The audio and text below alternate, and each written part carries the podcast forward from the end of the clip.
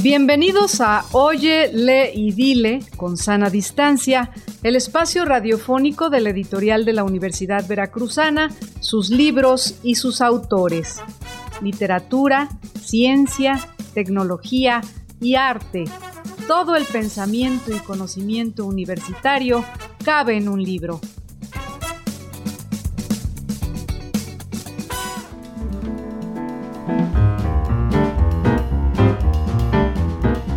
Nuestra invitada de hoy es Mildred Castillo Cadenas, doctorante del posgrado en Letras y maestra en Letras Mexicanas por la Universidad Nacional Autónoma de México. Ha publicado en las revistas Nuevas Polifonías, Lubina y Pingüica, y fue colaboradora de La Palabra y el Hombre. La humanidad y los signos tienen por naturaleza transcurrir. Al igual que un río, el lenguaje transita y cambia a cada instante. La poesía, que pretende ser lenguaje en estado puro, también respeta esta condición de la existencia. En esta ocasión, el número 61 de La Palabra y el Hombre otorga a sus lectores ensayos, poemas, memorias, testimonios, narraciones, reseñas y pinturas, entre los que destacan el texto de Ángel José Fernández, que rinde homenaje al poeta José Luis Rivas, el cuento fantástico Carpas en el Parque de Luis David Meneses, que escribió en el contexto de la pandemia, el ensayo ¿Qué es el arte? Dos respuestas de Maximiliano Sausa Durán. Y las obras plásticas de la sudcoreana Kim Jong-sun y Fernando Sarur entre otros temas de gran interés que siempre ofrece la emblemática revista de la Universidad Veracruzana. ¿Qué tal? ¿Cómo están? Nos da mucho gusto estar de nueva cuenta con ustedes en este programa de la editorial de la Universidad Veracruzana, Oye y Dile, donde platicamos de las publicaciones recientes, así como también, por supuesto, platicamos con sus autores. Y como siempre, saludamos con mucho gusto a Alma Espinosa. ¿Cómo te va, Alma? ¿Cómo has estado? Hola, ¿qué tal Germán? Pues aquí ando muy bien. Ahora con otro número de la revista La Palabra y el Hombre. En estos últimos meses hemos estado hablando mucho de esta revista emblemática de nuestra universidad y desde luego que también eh, cumple 65 años como la editorial de la Universidad Veracruzana. Y en esta ocasión vamos a conversar con Mildred Castillo, quien ella ha colaborado eh, durante ya algún tiempo con la, con la revista y en este número 61 tiene una colaboración especial eh, y que nos gustaría muchísimo que nos platicaras al respecto. Bienvenida, Mildred.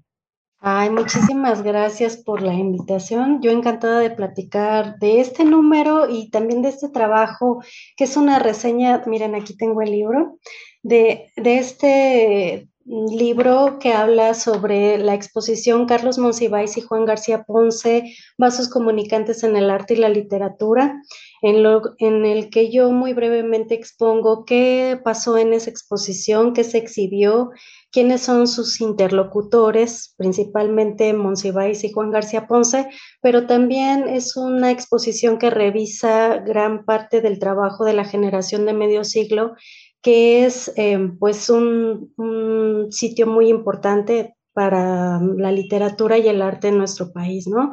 Pensemos en, estos dos escritores como puntas de, de, voces que tienen, por ejemplo, a Inés Arredondo, Juan Vicente Melo, José Emilio Pacheco entre sus filas, ¿no? Entonces la exposición lo que hace, pues es hacer una revisión de revistas como Zona Rosa, de libros como Nueve Pintores Mexicanos, en los que Juan García Ponce colabora con Lilia Carrillo, eh, Manuel Felgueres, em, eh, Arnaldo Cohen, Fernando García Ponce, su hermano, y que eh, tiene también el libro Retratos de Héctor García. Entonces, la exposición le da mucho juego a este entrecruce entre la imagen y la palabra, la crítica de arte, por supuesto, Monsiváis y Juan García Ponce como los críticos más importantes de esa generación y que también nos muestra eh, la colección que ellos hicieron por separado. En el caso de García Ponce, pues es mucho más amplia, son más de 400 obras de las que seleccionaron apenas una pequeña parte Y también nos muestra eh, la colección de Monsiváis, que en el sentido de, la pintura, pues también es muy amplio, aunque se enfocó a, artistas distintos a los que eh, coleccionó García Ponce, ¿no? Pero insisto, la, exposición y el catálogo, como su huella eh, gráfica, pues nos da una muy, un muy buen recorrido de lo que fue su vida, el arte y estos vasos comunicantes también como el testimonio de una gran amistad entre ellos.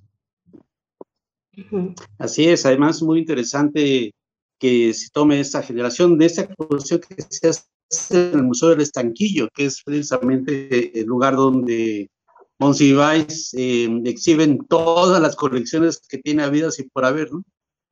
Y sobre todo por ese cambio, esa que existe ya de las nuevas generaciones, y como la nuestra. Entonces, justo la generación de la generación, esta nueva generación es la que expone las nuevas, los nuevos caminos del arte y la cultura de nuestro país, ¿no? O como el propio Monsiváis dice, y que tú lo citas también, que dice, ya renuévate país, ¿no? Occidentalízate, quítate el rebozo, abandona tu tono modosito y tu falda mental bajada hasta el cuecito, ¿no? creo que eso es muy importante en ese cambio generacional del arte y la literatura, ¿no? Sí, son, son voces muy críticas y autocríticas, ¿no? Que eso es también lo que se agradece. También em, exponen estos textos muy coyunturales de 1968 en torno al movimiento estudiantil y la represión gubernamental, que son, digamos, muy interesantes de ver en, en sus propias publicaciones primigenias, porque luego son publicaciones que vemos en otros libros, ¿no? Como parte de antologías. Pero aquí se expone cómo también la imagen estaba jugando su parte crítica y, al lado de estas, de estas plumas que fueron también mm, muy relevantes eh, y que posteriormente harían obras que, que tratan ese tema tan álgido para la cultura contemporánea de nuestro país, ¿no?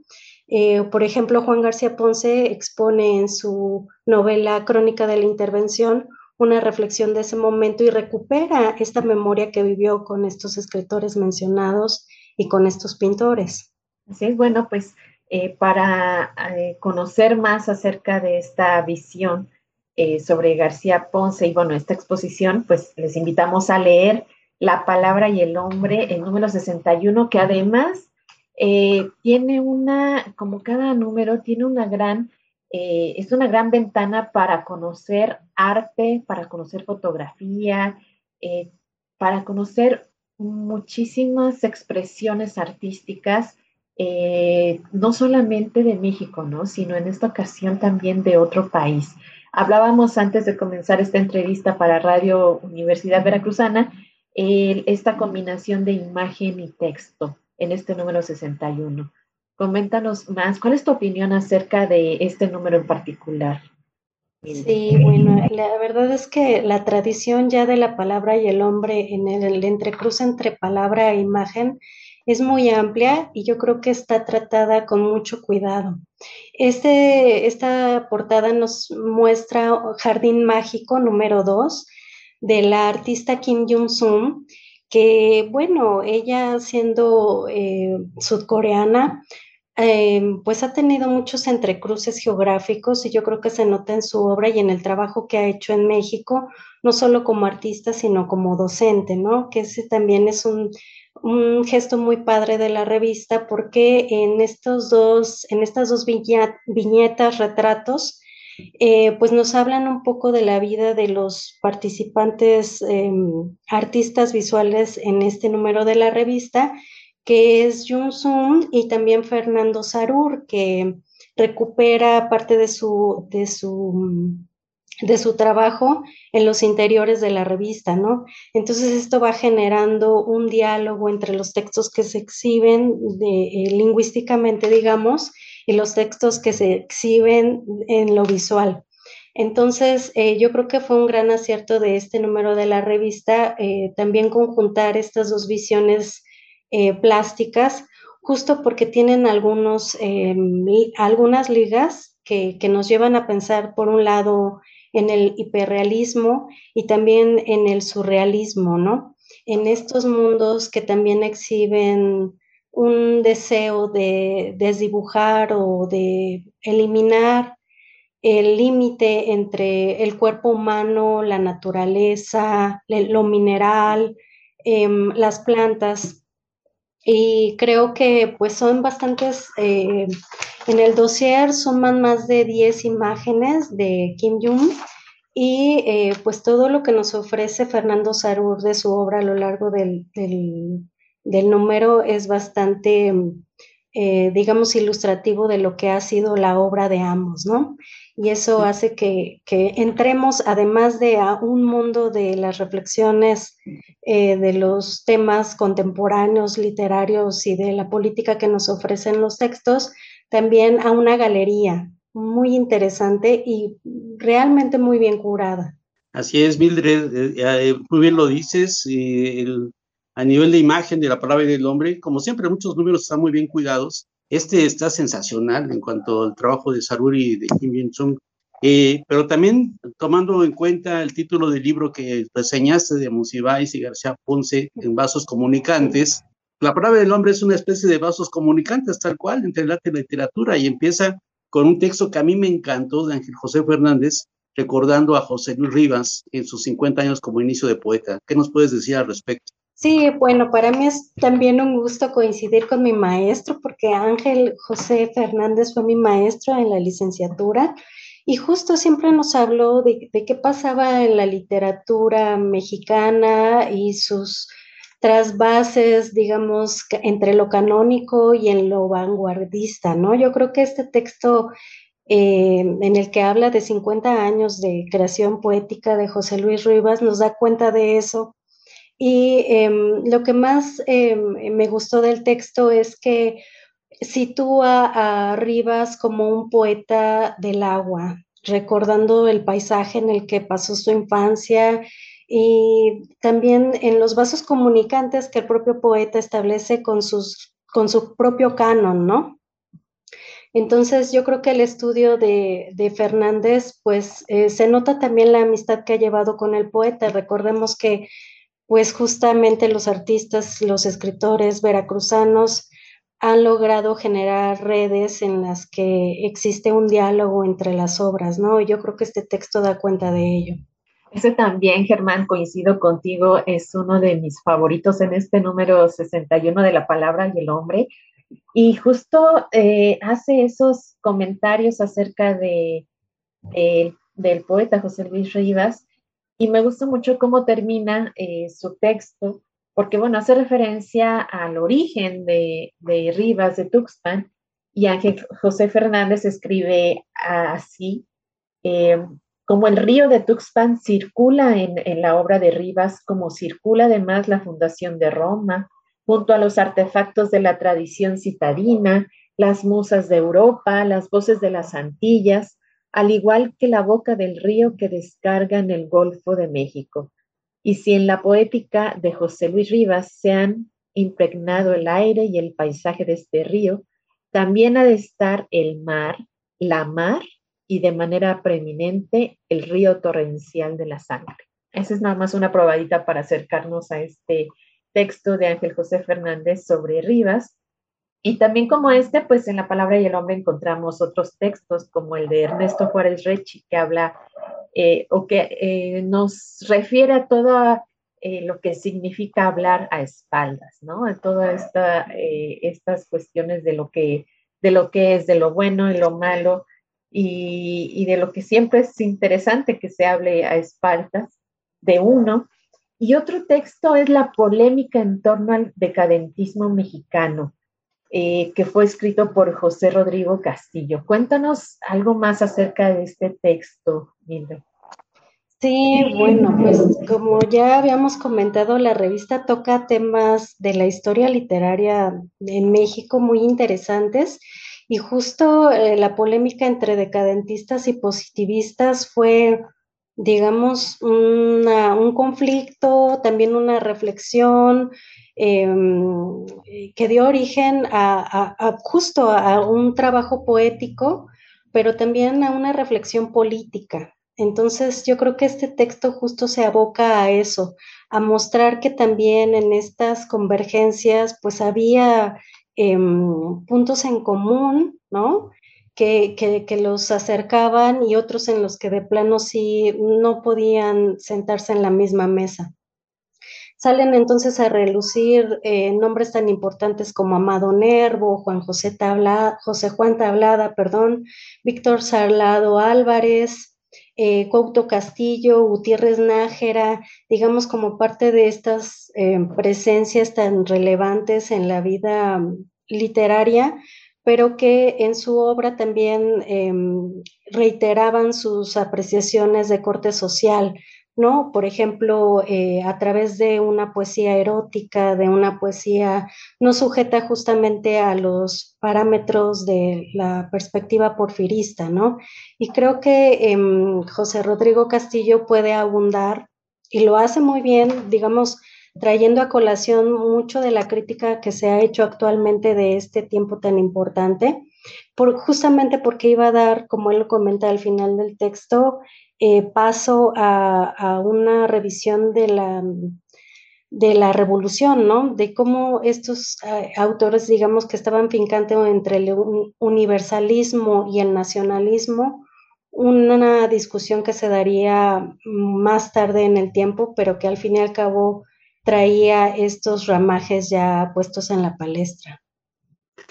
Así es. Eh, bueno, hay muchos temas que tratar la palabra el hombre, como viene en ese número 61, pero hay algo que también me llama mucho la atención, siguiendo con la cuestión de los vasos comunicantes, eh, también la relación que hay entre viejos escritores y nuevos escritores. Aquí aparece un fragmento de la novela de Marco Tulio Aguilera, pero sobre todo me gusta mucho la apuesta de escritores como Maximiliano Sousa, Itzel Bruno, Indra Cano. Esos trabajos de estos tres jóvenes me parece interesantísimo desde las perspectivas que toman, ¿no? ¿Cómo, ¿Qué te parece a ti, Mildred? Sí, bueno, em, yo eh, también coincido en que la palabra le está dando la voz a estas, no solo a los escritores jóvenes, sino a las nuevas perspectivas, a cómo se tratan estos temas, ¿no? Por ejemplo, el, el texto de Itzel Bruno me gustó mucho porque es una divagación, es el caminar, pero también es su testimonio como una caminante del trabajo al, a, su casa. Y bueno, yo sé que Itzel ha trabajado en la palabra y el hombre. Yo conozco las calles de Jalapa, entonces cuando lo iba eh, leyendo, imaginaba, me imaginaba en el caminar de Bruno, ¿no? Entonces, em, y ahora sabemos que es un tema que, que ha impactado mucho los estudios literarios y que tiene muchas eh, vertientes, por ejemplo, lo que apunta acerca del flaneor, del vagabundo, del por qué se piensa caminando, de, de, cuál, de qué tipo de conocimiento se construye a partir del caminar, ¿no? Entonces, eso se me hace muy padre que se retome en la palabra. Y también el otro trabajo que me comentabas. Eh, el de Indracano. ¿Perdón? El de Indracano, ¿no? Ah, sí. Em, e, esta recuperación también de qué es el arte, ¿no? ¿Qué es el arte? Esta pregunta que nos hace a veces tanto ruido y que e, él, recupera a partir de Tolstoy y de Tagore, ¿no? Una visión totalmente europeizante que, que también mantiene una discordancia con muchos de sus contemporáneos pero que también em, Tagore muestra esa otra parte orientalista del arte como una, ramificación del yoga, ¿no? De la parte espiritual y de ese conocimiento, insisto, que solo se puede lograr a partir de, del arte y de la literatura.